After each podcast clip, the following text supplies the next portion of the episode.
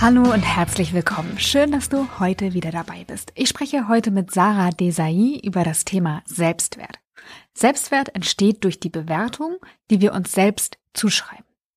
Das passiert auch immer im Abgleich an die Anforderungen, die das Leben an uns stellt. Glauben wir, dass wir ihnen gewachsen sind? Glauben wir, dass wir unsere Herausforderungen meistern können? Falls ja, ist die Wahrscheinlichkeit hoch, dass wir uns ihnen auch stellen. Falls nicht, werden wir ziemlich sicher an dem Ort bleiben, an dem wir aktuell sind. Du siehst, dass dieses Thema unser Leben in einem hohen Maße beeinflusst. Mit Sarah spreche ich darüber, wie ihr eigener Weg war und wo wir ansetzen können, um unseren Selbstwert zu erkennen und Selbstvertrauen zu entwickeln. Ich wünsche dir viel Freude bei Kopf, Herz, Erfolg, dein Podcast für eine erfüllte Karriere. Liebe Sarah, so schön, dass du heute da bist. Vielen, vielen Dank, dass ich hier sein darf. Ich habe mich sehr, sehr, sehr gefreut über diese Möglichkeit. Dankeschön. Sehr gern, denn du hast ja auch ein neues Buch rausgebracht, über das ich heute gern mit dir sprechen möchte. Es heißt, du bist mehr als genug, erkenne und nutze deinen Selbstwert. Das ist eine super praktische Anleitung. Ich finde, du kommst da so auf den Punkt, es ist einfach on point. Und es ist eine Anleitung, einfach den eigenen Selbstwert zu erkennen, Selbstliebe zu leben und Selbstvertrauen zu entwickeln. Und dieses Genügen, finde ich, scheint ja für wirklich sehr, sehr viele Menschen ein großes Thema zu sein. Nimmst du das auch so wahr? Absolut, also auch bei mir selber. Ne? Also das Gefühl, nicht zu genügen, glaube ich, kennen wir alle und veräußert sich in unterschiedlichen, sage ich mal, Symptomen oder Strategien, die wir anwenden. Ja, manche von uns ziehen sich zurück, andere vermeiden neue Chancen und Möglichkeiten. Wieder andere sind absolute Perfektionistinnen, Perfektionisten und äh, treiben sich selbst immer über die eigenen Grenzen. Also jeder hat da so seine eigenen Strategien, aber ich glaube, diesen Ursprung nicht zu genügen, den kennen wir alle. Was glaubst du, woher kommt dieser Ursprung? Ich glaube, dass der seine Wurzeln in unserer Kindheit hat. Ja, also wir haben ja ziemlich früh begonnen, mit unserer Umwelt zu verschmilzen. Ja, und wir haben ja ziemlich schnell auch gemerkt, was müssen wir tun, um positives Feedback zu bekommen, um Bestätigung zu bekommen, um Liebe zu bekommen. Und was sollten wir tunlichst sein lassen, um Ausgrenzung zu vermeiden, um eben negatives Feedback zu vermeiden? Und ich glaube, darunter, unter all dem, liegt eben dieser Wunsch nach Zugehörigkeit. Ja, wenn wir jetzt mal evolutionär zurückgehen, Generation, Generation, Generation vor uns, da war das überlebenswichtig, dass wir zu einer Gemeinschaft gehören. Ja, da wäre es ganz schwierig gewesen, wenn jetzt das Dorf gesagt hätte, ciao, komm alleine klar. Und auch wenn wir kleine Kinder oder Babys anschauen, wir brauchen in diesem Stadium unseres Lebens jemanden, der sich um uns kümmert, ob das nun unsere Eltern sind oder andere Fürsorger, aber wir, wir sind darauf angewiesen, sonst würden wir sterben. Und es gibt ja auch bei den Babys das gespiegelte Selbstwertempfinden. Also ne, man, man versucht dann immer den Eltern oder Fürsorgern Lächeln abzu, äh, abzugewinnen, um eben das Feedback zu bekommen, hey, du bist hier willkommen. Ja, schön, dass du hier bist. Und dieses, ja, dieser, dieser Drang nach Zugehörigkeit, hat also überhaupt nichts damit zu tun, ach Mensch, jeder soll mich lieben, sondern das ist was sehr, sehr Essentielles in uns, was sich dann eben ja darin äußert, dass wir gucken, okay, wie bekomme ich denn diese Zugehörigkeit? Ja, und das haben wir ziemlich früh gelernt. Und mit diesem Gefühl nicht genug zu sein, wenn wir dahinter schauen, ist das unser innerer Kritiker, der immer sagt, na, vorsichtig, streng dich noch mehr an, sonst bist du nicht sicher. Oder ähm, so wie du bist, reichst du noch nicht, mach lieber noch mehr, dann bist du sicher. Und so hängt das eben alles zusammen. Wie hast du diesen Glaubenssatz für dich herausgefunden? Du hast ja auch gesagt, es war ein langer Begleiter bei dir. Ich genüge nicht. Wie kam das an die Oberfläche?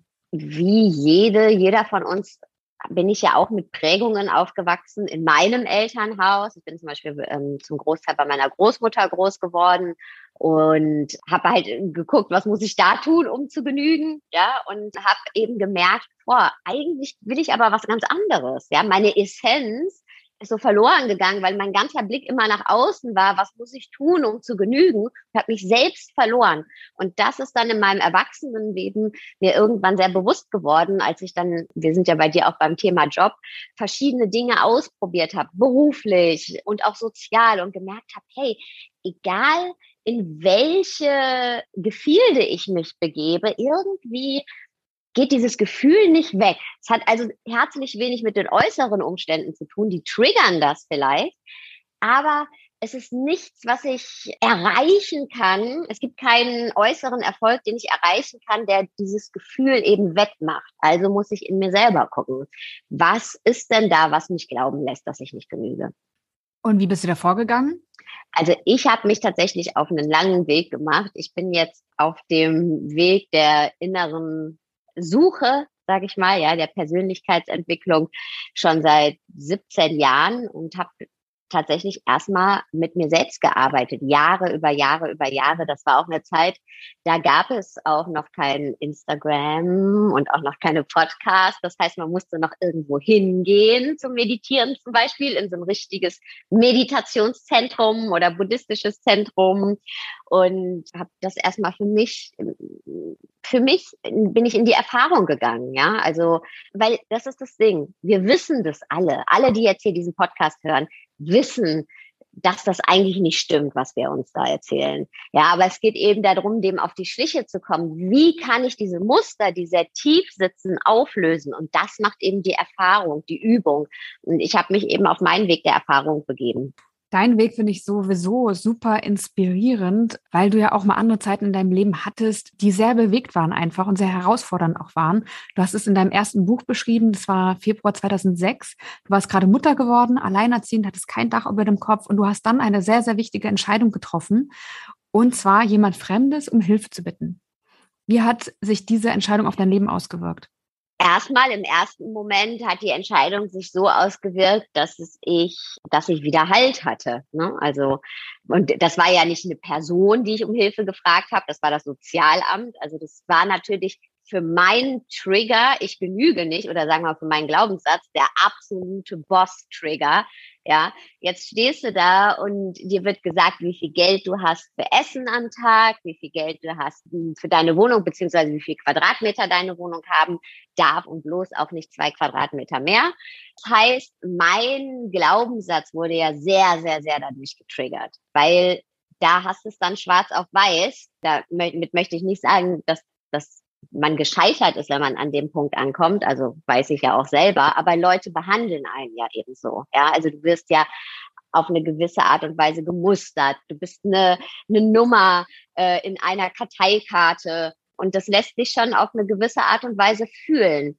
Und das war aber für mich so zum Beispiel auch der Punkt, dass ich dann gemerkt habe, hey, ich bin dem nicht ausgeliefert. Ich brauche das jetzt, um festen Boden unter den Füßen zu kriegen, aber das wird nicht meine Endstation sein. Und das war übrigens auch der Punkt in meinem Leben, an dem ich mich, ja, an dem ich mich äh, mit der inneren Weiterentwicklung auch beschäftigt habe, auf den Weg gemacht habe. Also das ist auch ganz wichtig, weil heutzutage ist es oft so, ja, Meditation und Spiritualität und Persönlichkeitsentwicklung, das ist so, ach, Wellness und das kann ich mir erst leisten, wenn es mir gut geht. Ne? Also ich habe das tatsächlich die Tools für mich genutzt an dem Moment, als ich eigentlich am wenigsten hatte. Und da hat es mir aber total geholfen.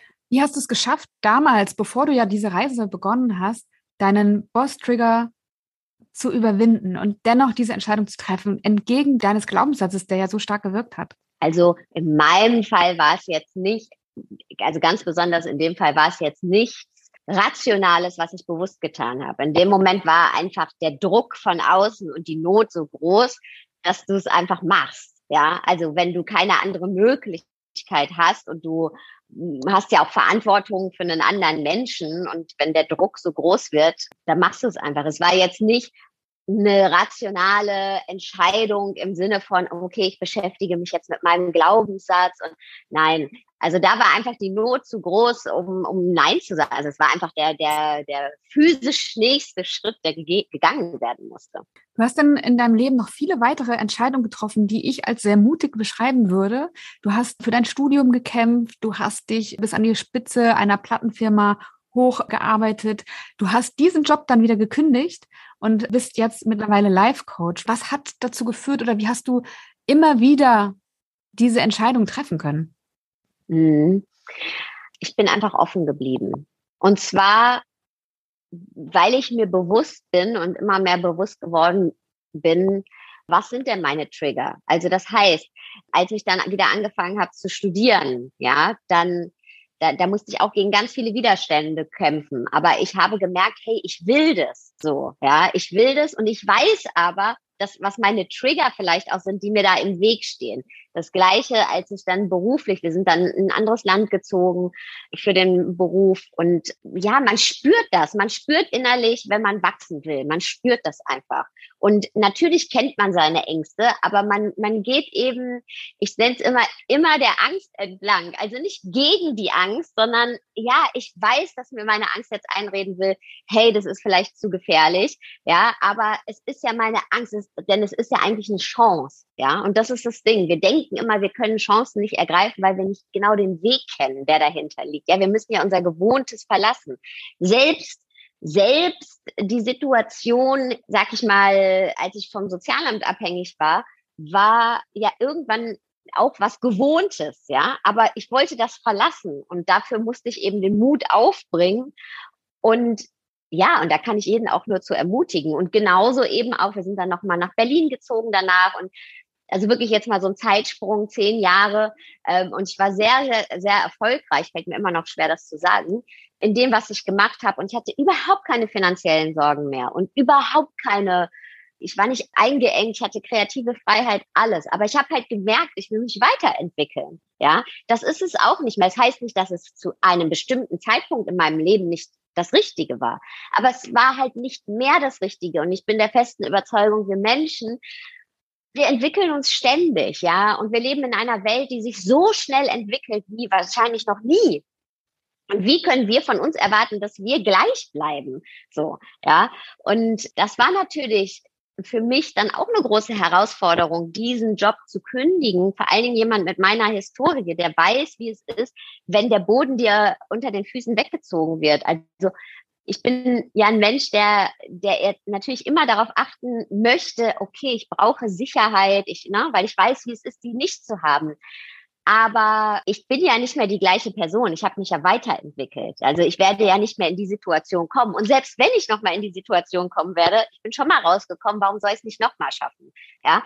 Und das heißt, ich glaube, wir haben oft Angst davor oder ich habe bestimmt oft auch Angst davor, einen Schritt ins Ungewisse zu gehen, weil wir wollen so diesen sicheren, diesen sicheren Hafen, aber den gibt's nicht, ja. Wir wollen uns ja weiterentwickeln und dafür müssen wir den Hafen immer wieder verlassen.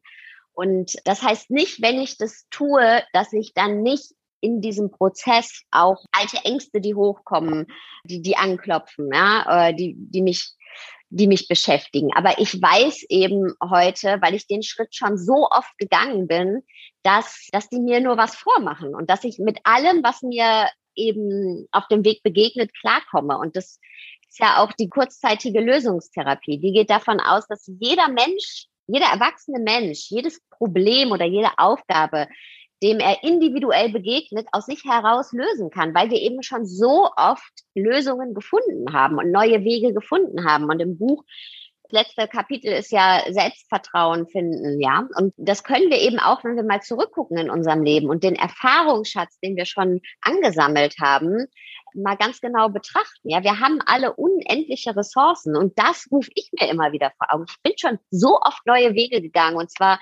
in den unterschiedlichsten Lebensphasen, von ganz unten bis oben, bis links bis rechts. Und klar, auch jetzt heute in meinem Job, da kommen immer wieder neue Herausforderungen. Jetzt gerade zum Beispiel habe ich mehrere Kolleginnen, Kollegen, also Mitarbeiter, das hätte ich mir auch nicht träumen lassen. Ist das, war das mein Ziel? Nein, ich will überhaupt eigentlich gar keine Unternehmerin sein.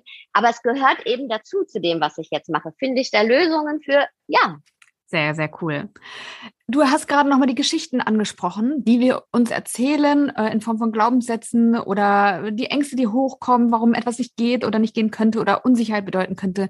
Wie schaffen wir es, wenn die Not nicht so groß ist wie bei dir damals oder vielleicht auch in anderen Situationen, wie schaffen wir es dann, die zu erkennen und zu überwinden?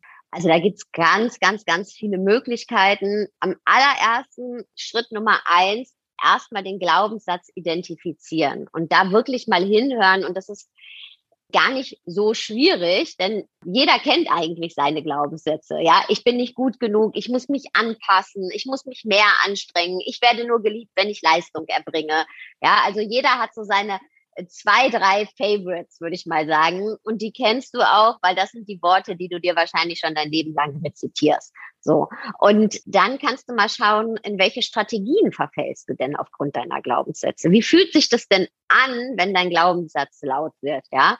Ich nenne das auch oft, wie fühlt sich die Attacke an von deinem Glaubenssatz? Bist du eher ein Mensch, der sich komplett zurückzieht, weil zum Beispiel dein Glaubenssatz ist, ach, ich bin eh nicht gut genug, keiner mag mich. Ja, ist es, bist du eher jemand, der so in die Defensive geht, obwohl du eigentlich, ja, Nähe dir wünscht und soziale Verbindungen wünscht? Also gehst du eher so in die Kontaktvermeidung oder bist du vielleicht eine Perfektionistin, ja, die sagt, okay, ey, ich muss immer 150 Prozent geben und ich lese jede E-Mail hundertmal durch, weil ich darf mir überhaupt keinen Fehler erlauben. Und ähm, ist es vielleicht auch so, wenn du die Beförderung bekommst oder den neuen Job bekommst, dass du dich eigentlich ja darauf gefreut hast, aber in dem Moment, wo du es bekommst, denkst, Mist, ey, jetzt darf ich mir aber keine Fehler erlauben, sonst merken die alle, ich bin nicht gut genug. Das heißt, dass du sofort in diese Angst und Stress und ja, in den Stress verfällst. Ähm, was sind so deine, deine Mechanismen? Ja, andere von uns sind zum Beispiel auch so ausgelegt, dass wir überhaupt gar keine Kritik zulassen, nichts zulassen, dass wir sagen, nee, an mir prallt alles ab, ich gehe gar nicht in eine Diskussion mit dir ein. Macht auch sehr einsam dieses Leben. Ja, jeder hat so seine eigenen Strategien, die sie oder er anwendet und da einfach mal ehrlich hinschauen und in deinem Alltag einfach auch mal schauen. Also erstmal zu Hause kannst du dir das natürlich aufschreiben. Was sind so deine Glaubenssätze und was glaubst du, was sind die Strategien, in die du verfällst? Und dann, da musst du meist auch gar nicht so weit in deiner Vergangenheit gucken. Wahrscheinlich hast du die diese Woche schon angewendet, wahrscheinlich heute. Und dann einfach ähm, mit deinem, mit offenen Augen durch den Alltag gehen, ja. Also wirklich mit Achtsamkeit durch den Alltag gehen und mal bewusst deine Augen dafür öffnen, wie du getriggert wirst eben von außen und wie du in deine Strategien verfällst. Weil wir sind ja so, wir haben über 10, 20, 30, 40, 50 Jahre jetzt eine Persönlichkeit aufgebaut, ja, die immer wieder uns daran erinnert, dass wir eben noch nicht gut genug sind und dass wir eben in unseren Perfektionismus verfallen oder in unsere Vermeidung verfallen. Und wir sind sehr, sehr intelligent, zu intelligent oft. Das heißt, unser, äh, ich nenne es immer den inneren Beweissucher, ja. Wir gehen dann durch die Welt und suchen und finden natürlich auch immer Beweise, warum das stimmt, das, was wir uns da erzählen. Ja, zum Beispiel, dass dann ja, eine Präsentation vielleicht äh, auf einmal, wir halten die Präsentation und gucken auf die Folie und merken, oh, da sind zwei Rechtschreibfehler drin. Ja, das triggert uns, ja, weil wir dann meinen, ah, siehst du, ich bin noch nicht gut genug. Das hätte mir nicht passieren dürfen. Ist jetzt nur ein ganz kleines Beispiel. Und so laufen wir durch die Welt, ja, oder wir sind vielleicht, ja, werden wir schnell misstrauisch, weil dann haben sich alle unsere Freundinnen oder Freunde getroffen und wir haben das, ja, wieso habe ich jetzt keine Einladung bekommen und haben das irgendwie per Zufall äh, rausgefunden. Das ist dann der totale Trigger, aha, ich gehöre nicht dazu, ich bin nicht gut genug, oder?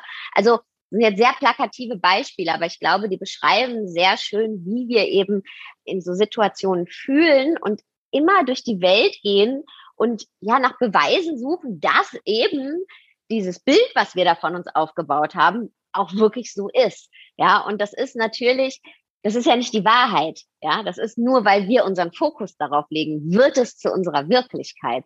Und ne, deswegen, wir suchen immer nach diesen Beweisen und da mal ganz aufmerksam hinzuschauen und zu gucken, stimmt das, ja? Also die Wirklichkeit, das, was wir als Mensch, wie unser Blick auf die Welt ist, das habe ich letztens gelesen, hat irgendwie nur 98 Prozent mit dem zu tun, wie es wirklich ist außen. Ja, also wir machen das zu unserer Wirklichkeit, weil wir es eben durch unsere Brille sehen, durch die Brille unserer Glaubenssätze, durch die Brille unseres Ich bin bin nicht gut genug, ja.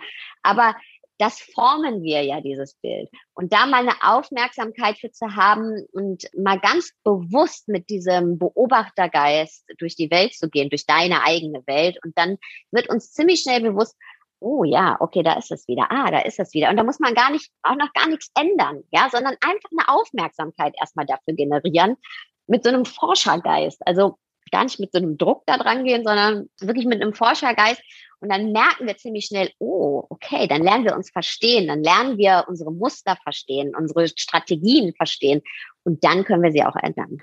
Das hört sich aber auch sehr, sehr unangenehm an. Ja, aber wir machen es ja eh. Also warum etwas leugnen, was ja eh da ist? Du machst es ja eh. Du machst es ja. Ja. Das heißt, also es hat ja gar keinen Zweck, das zu leugnen. Der einzige Unterschied ist, who is running the show? Wenn ich nicht dahin gucke, dann passiert das automatisch und dann wird dieses Muster immer weiter spinnen. Ja? Beispiel Job. Dann haben wir einen Job und sagen, hey, es ist einfach immer, es ist einfach so anstrengend und alle Arbeit ist auf meinem Tisch und es ist nicht zu bewältigen, dann kündigen wir den Job und im nächsten Job ist Gleiche und dann kündigen wir den Job und im nächsten Job ist es das Gleiche, weil wir ja unsere Strategie mitnehmen, unseren Perfektionismus, unser Ich genüge nicht. Das heißt nicht, dass es auch manchmal natürlich Jobs geht, wo die Atmosphäre oder die Bedingungen überhaupt nicht gehen, wo man sagen kann, ich verlasse das System. Klar. Aber ganz oft ist es ja so, wir nehmen das mit. Ja, das heißt, wenn wir nicht hingucken, können wir die Situation zwar verlassen, aber nicht das Muster verlassen. Das heißt, das Muster nehmen wir mit in die nächste Situation. Wenn ich mir aber mein Muster angucke, dann kann ich natürlich auch hinterher was ändern. Und ja, natürlich muss ich mich erstmal mir selbst stellen. Und das kann auch mal schmerzhaft sein, weil wir ja vielleicht etwas entdecken, ja, an uns, wo wir ganz lange gedacht haben, ah, da darf niemand hingucken. Das muss ich beschützen, dass da niemand hinguckt. Da darf keiner sehen, dass Sarah eigentlich denkt, sie genügt nicht, ja. Also äh, das, da möchte ich nicht, dass da jemand hinguckt. Aber wenn wir da mal hinschauen, hinter dieses Gefühl merken wir, dass das, was wir zu verlieren haben, gar nicht so groß ist. Ja, und dass dieser Selbstzweifel, diese Angst vor dem Selbstzweifel viel, viel größer ist als der Selbstzweifel an sich. Das heißt, wir, wir, wir, wir lassen etwas in unserem Unterbewusstsein so riesengroß werden, weil wir sagen, oh nee, da will ich nicht hingucken und da darf auch niemand sehen, ja, wie das da aussieht. Und wenn wir aber mal da hingucken, merken wir, hey, es ist, es ist gar nicht so schlimm. Ja, im Gegenteil.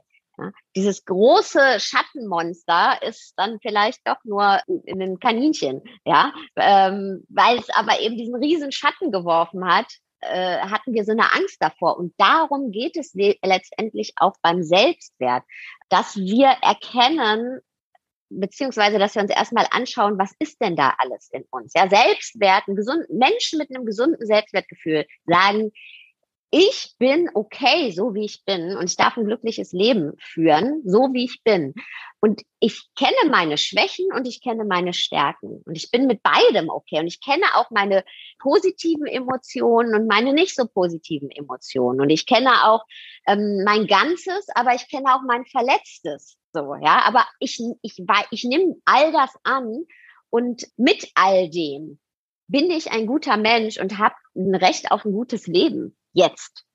Und nicht eben erst, wenn ich vollkommen ausgeheilt bin oder wenn ich nur noch Stärken habe, wird es immer so sein? Nein. So. Aber dadurch, dass wir uns eben diese, ich nenne es jetzt mal Schwächen in Anführungszeichen, nicht anschauen oder vielleicht äh, schmerzende Selbstzweifel oder Lebensereignisse, machen wir die ja viel größer. Ja, also zum Beispiel bei mir ist es so, ich bin kein Mensch, der für die erste Reihe gemacht ist. Bin ich nicht. Werde ich nie sein in meinem Leben. Und trotz alledem hat mein Job das jetzt mit sich gebracht. Das ist halt ein kleiner Aspekt von meinem Job und ich liebe meinen Job so sehr, dass ich diesen Aspekt eben mitmache. Und wenn ich auf die Bühne gehe und da sind tausend Leute und ich weiß, die haben Geld gezahlt, dann, dann wird mein Selbstzweifel, bevor ich auf die Bühne gehe, erstmal sehr, sehr laut. Ja, der wird sehr, sehr laut und dann merke ich aber, weil ich mich eben mit meinem Selbstzweifel auseinandergesetzt habe und mit meinen Gefühlen, ich weiß, ich weiß, wie sich das anfühlt. Ich muss keine Angst vor dem Gefühl haben. Und ich weiß vor allem auch, dass das nichts mit der Situation zu tun hat. Ja, sondern dass das eben viel, viel älter ist und dass das Prägungen und Konditionierungen sind. Und dass die Situation an sich nicht bedrohlich ist und dann kann ich da rausgehen. Und das ist der Unterschied, weil wenn ich nämlich mich nicht mit diesen Aspekten von mir auseinandersetze, dann they are running the show. Dann wird es dazu führen, dass ich eben mich nicht traue, mich auszuprobieren, weil ich so eine Angst habe zu scheitern. Es erinnert mich an ein Feedback einer Coachie von mir, die sagte, dass sie Kritik bekommen hat von ihrem Chef, äh, der gesagt hat, hey, das und das hast du überhaupt gar nicht gut gemacht. Und sie hat gesagt, ja, weiß ich. Sie sagte zu mir, das war so ein gutes Gefühl, das zugeben zu können und zu sagen, ja, genau, so ist es eben. Aber dafür kann ich was anderes richtig gut. Und das, glaube ich, beschreibt auch den Selbstwert an der Stelle ganz gut, einfach mit allem sein zu können. Und was ich nochmal als spannenden Aspekt mit dir gerne besprechen würde, ist das Thema Gefühle, weil ich auch da wahrnehme, dass viele so absolute Kopfmenschen sind und Gefühle total ablehnen. Also das spielt natürlich auch in die Muster mit rein, aber generell würde ich gerne nochmal von dir wissen, warum ist es so wichtig, die eigenen Gefühle wahrzunehmen und anzuschauen? Gegenfrage. Wie wäre dein Leben, wenn du keine Angst mehr vor deinen Gefühlen haben müsstest? Äh, frei.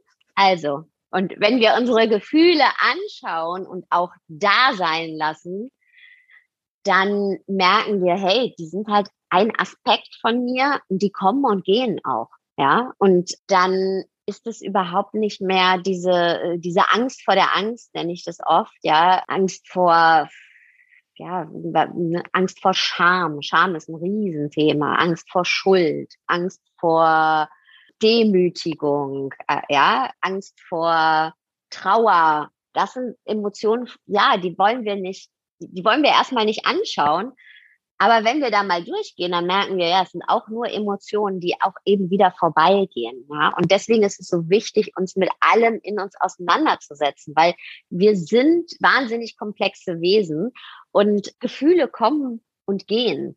Und natürlich ist es so, wenn wir uns nicht mit unseren Gefühlen auseinandersetzen, dann speichern wir die ab in uns und dann werden die genauso wie unsere Selbstzweifel riesen, riesengroß und bestimmen letztendlich unser Leben. Aber wenn wir, wenn ich mal mit meiner Scham bin oder mit meiner Trauer, dann weiß ich, wie die sich anfühlen und dann weiß ich, die sind nicht größer als dich. Und oft ist es ja auch so, dass unsere Gefühle sind auch einfach ein, ein, ein super Wegweiser. Ja, wenn ich merke, hey, da ist eine herausfordernde Emotion, ein herausforderndes Gefühl. Und ich rede jetzt nicht so von flüchtigen Gefühlen, ja, weil man kann ne, ja auch mal kurz eben so, so einen Gefühlssprung haben, sondern wirklich, hey, da ist jetzt über eine längere Zeit fühle ich mich zum Beispiel traurig, dann darf ich da auch, muss ich da auch hingucken, weil das Gefühl ist nicht nur so gekommen, das will mir eine Botschaft überbringen und das will, dass ich da mal hinschaue, was will denn da gerade in meinem Leben angeguckt werden? Was läuft denn da nicht so, wie es sich irgendwie gut anfühlt? Ist das etwas in meiner Beziehung? Ist das etwas auf dem Job? Ja, ähm, ein Konfliktgespräch, das es braucht? Ist es ein Gedanke über mich selbst, den ich mal genauer hinterfragen darf? Ja, also sind ganz wichtige Wegweiser auch. Und wenn wir uns mit dem mal auseinandersetzen, dann geht das Gefühl auch wieder. Und ich glaube, wir alle kennen das. Vielleicht unbewusst, vielleicht habt ihr es noch nicht bewusst gemacht oder noch nicht alle, aber unbewusst kennen wir das alle, dass wir manchmal so oh, uns tagelang auf eine gewisse Art und Weise fühlen, negativ, und dann irgendwann können wir es nicht mehr zusammenhalten und dann bricht's aus und dann äh, ist da eine, eine, eine Last oder eine Befreiung, ja, die, die, die von uns abfällt. Und das können wir aber eben auch aktiv mitgestalten und dann ist es nicht mehr tagelang, dass wir in diesem Gefühl drehen, sondern indem wir wirklich gucken, hey, was ist denn da, was angeschaut werden will? Ja, was ist da, was ich vielleicht auch ändern muss in meinem Leben? Ja, wo ich, in, wo mir bisher der Mut gefehlt hat. Also um jetzt auf der Arbeit, Beispiel Arbeit zu bleiben, hey, vielleicht brauche ich dieses, dieses Gespräch jetzt auch mit meiner Vorgesetzten oder mit meiner Mitarbeiterin, weil ich einfach merke, oh ja, ey, das fühlt sich jetzt gerade nicht richtig an. Ich habe das jetzt schon Tage, Wochen mit mir herumgetragen und jetzt es braucht dieses Gespräch einfach.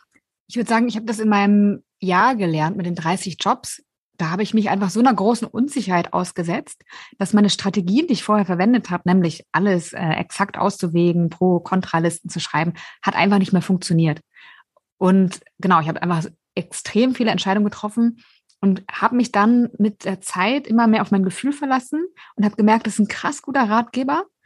Und ich habe auch gemerkt, dass meine positiven Emotionen, wenn wir sie mal so bezeichnen, dass ich die deutlich besser wahrnehmen kann, wenn ich alles zulasse. Also es hilft mir nicht, oder im Schnitt ist mein Leben kein besseres, wenn ich die Trauer nicht spüre, weil ich mir auch dadurch die Freude nehme. Oder die, die Fähigkeit, die Freude in dem Maße wahrzunehmen. Mhm. Ja, man kann, wir können uns nicht aussuchen. Okay, nur die Freude nehme ich voll wahr als vollwertiges Gefühl und den Rest äh, äh, schließe ich mal weg.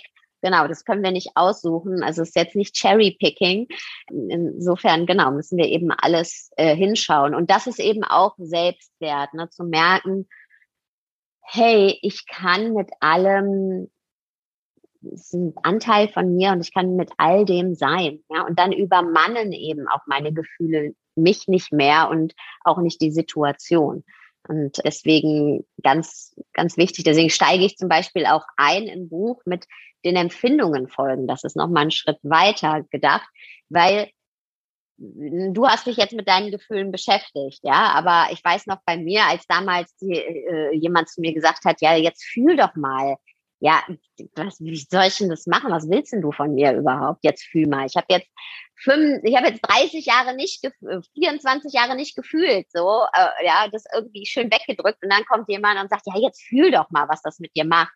Das ist so, ja, okay, äh, wie soll das gehen? Ne? Das, äh, und deswegen, falls es jemandem auch so geht, der jetzt gerade zuhört, kannst du auch erstmal beginnen, deinen Empfindungen zu folgen, weil Körperempfindungen sind auch gute, sag ich mal, Leiter zu deinen Gefühlen.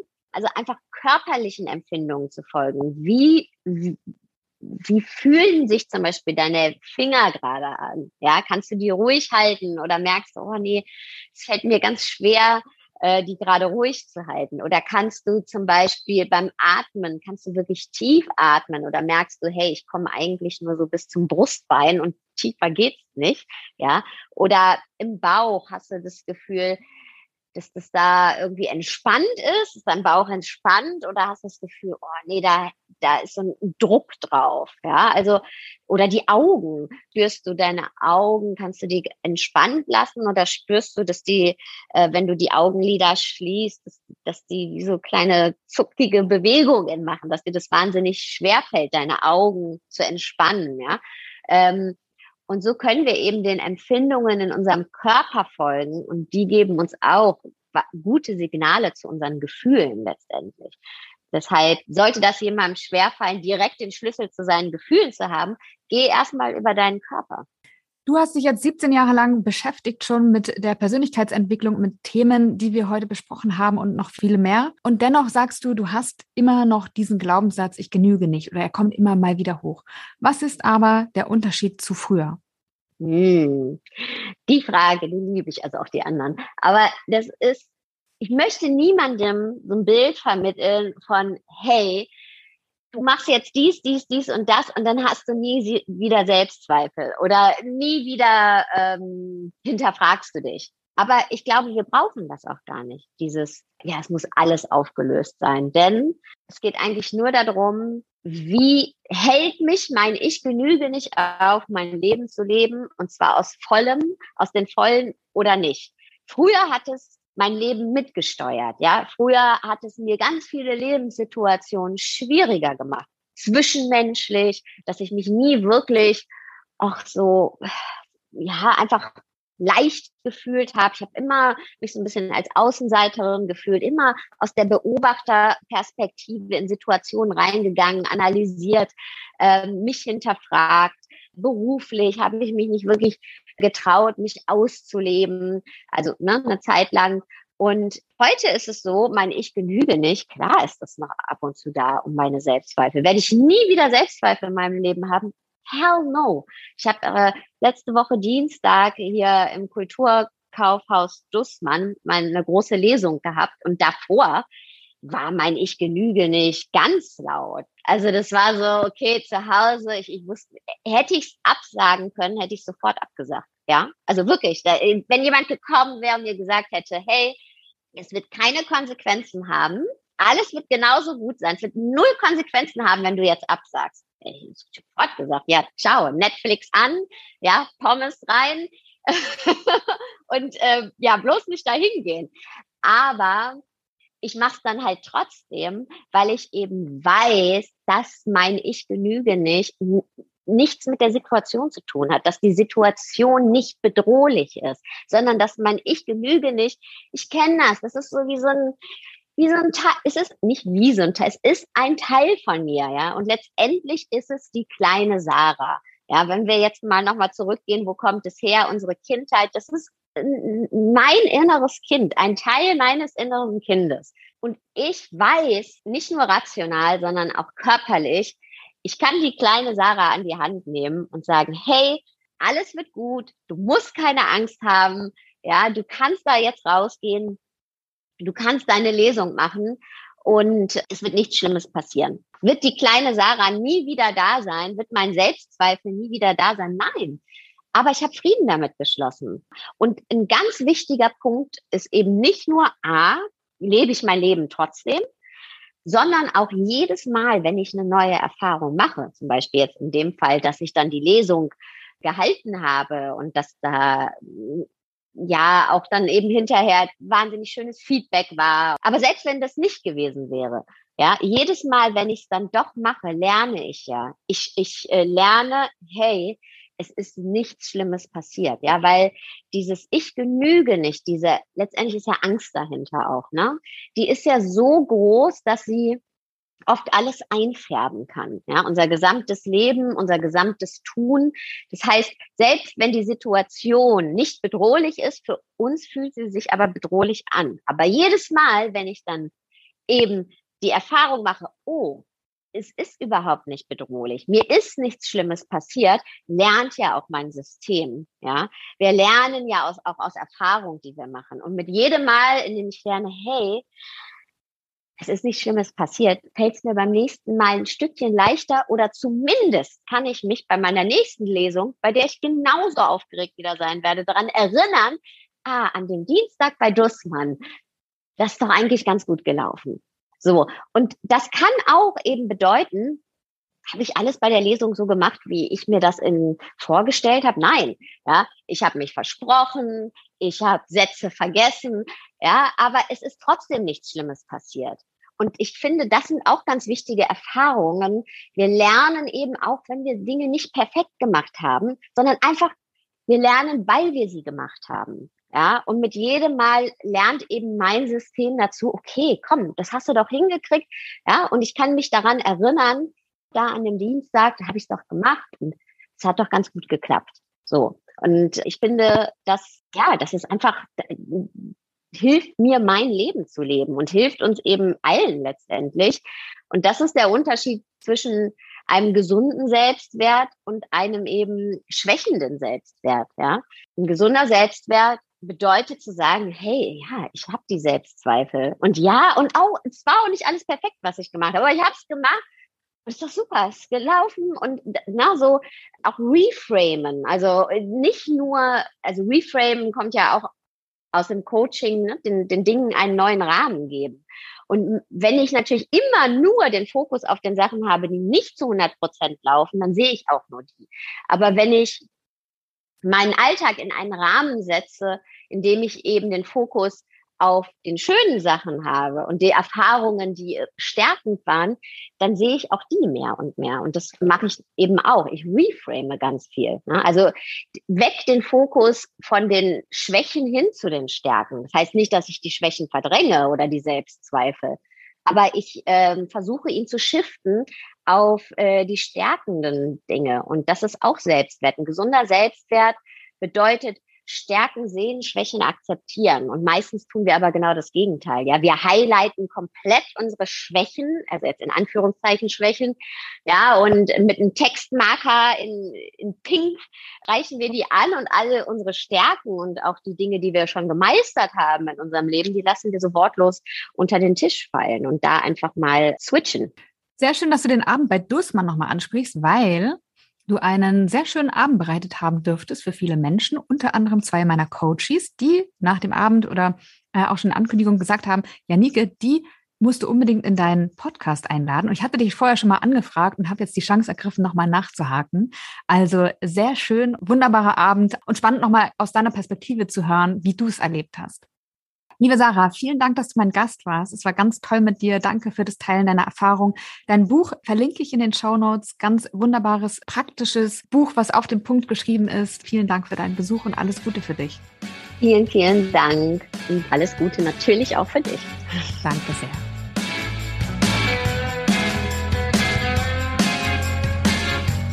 Schön, dass du heute wieder dabei warst. Ich hoffe, du konntest ein paar Impulse für dich mitnehmen. Ich freue mich über dein Feedback, über deine Fragen oder Anmerkungen und auch über deine Bewertung im iTunes Store. Wenn du noch auf der Suche nach einer erfüllenden Arbeit bist, dann möchte ich dir noch meinen E-Mail-Kurs empfehlen.